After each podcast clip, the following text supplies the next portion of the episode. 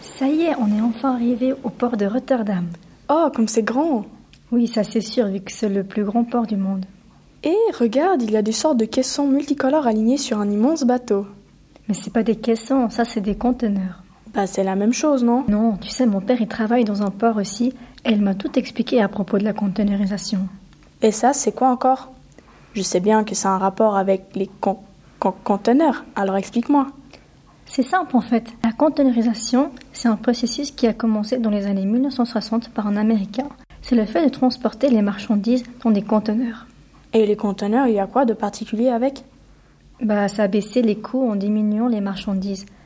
Quel genre de marchandises on peut transporter Et à des produits manufacturés et aussi de la nourriture. Ah ouais Et combien de conteneurs peut-on mettre dans un bateau Plus précisément, c'est pas un bateau, mais un porte-conteneur. Ce sont des bateaux spécialisés pour transporter des conteneurs, d'où le nom porte-conteneur. Ah mais oui, c'est évident. Porte-conteneur, porte-conteneur. Pour répondre à ta question, les porte-conteneurs sont de différentes tailles et ils peuvent transporter entre 500 et 3000 conteneurs. C'est géant quand même. Et ouais, ils sont de taille standardisée. Et les conteneurs sont de quelle taille Si je me trompe pas, ils font environ 20 pieds, c'est-à-dire environ 6 mètres. Donc c'est l'équivalent de ma chambre. Exactement.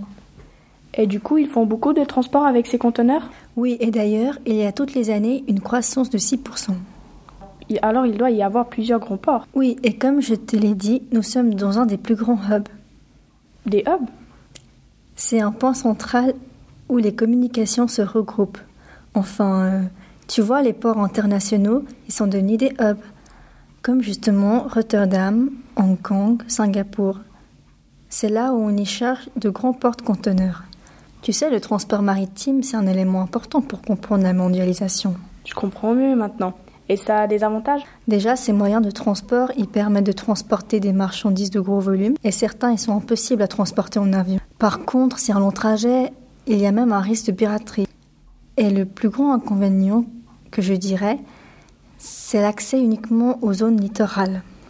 Eh ben, merci de m'avoir parlé de tout ça. C'est vrai que je n'y prête pas attention, moi qui prends d'habitude l'avion, à part aujourd'hui bien sûr.